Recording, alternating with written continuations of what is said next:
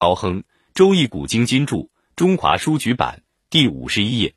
订阅号：易经天下。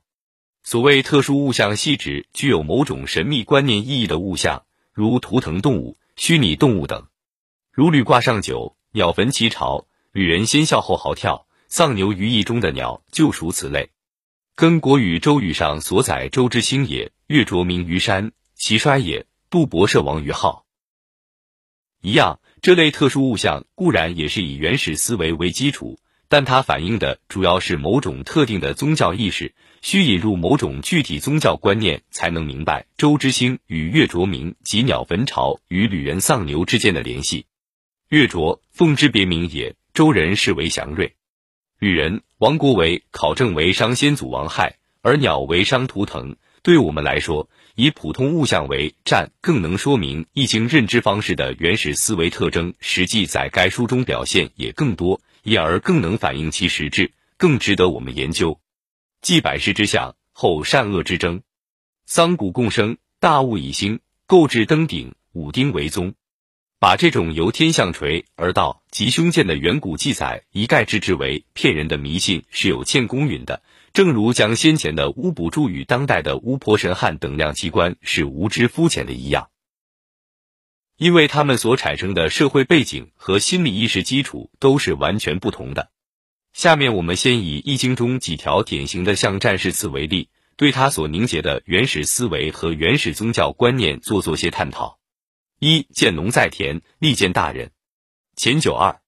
二于托福，夫妻反目。小处九三。三黄鹂，原吉。离六二。四哭杨生啼，老夫得其女妻。大过九二，五渺能事，立幽人之真，归妹九二，取象曰比。张学成为意象通于诗之比兴。让我们先看看这首诗：完笔明究，汉飞立天。我心忧伤，念昔仙人。明发不寐，有怀二人。诗经小雅、小婉、朱熹诗集传认为二人即是父母。这首诗由小鸟写到对父母的怀念。这里的“心”并非现代意义上的修辞格，而是对内心情感、意识活动过程的真实描述。赵文一多先生的解释，就是因为在古人的认知结构里，图腾崇拜的原始宗教观念，使得鸟类与其祖先建立了固定的内在联系。意象之所以能昭示吉凶毁吝其秘密，同样也要到原始思维中找寻。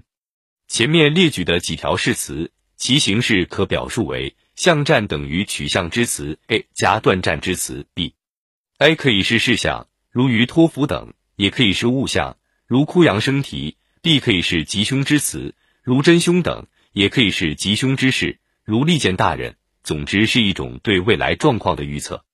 在现代人看来，车轮从车轴脱裂而出。怎么也不会联想到小俩口将反目成仇，枯树上发出新芽，无论如何也不会意味着糟老头必得娇妻，因为他们之间如风马牛不相类，毫无逻辑上的关联。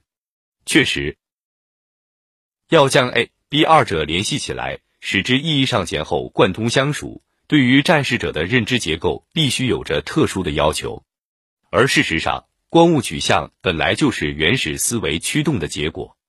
原始思维所运用的思维材料，在忽慎率的影响下，与我们今天所运用的思维材料——感觉、知觉、表象概念等相比，已经被附加了许多神秘的属性。被他们感知的所有东西，都已包括在那些神秘因素占优势的集体表象的复合之中。因此，那里不存在简单的只是名称的名称，也不存只是数字的数字。互渗使他们将属于这个数的某种神秘性质和意义结合一起来进行想象性推导。参见原始思维第二百零一页。进一步说，在原始思维中，没有纯粹的物理事实，也没有主客体的严格区分，也没有对其属性的规定限制。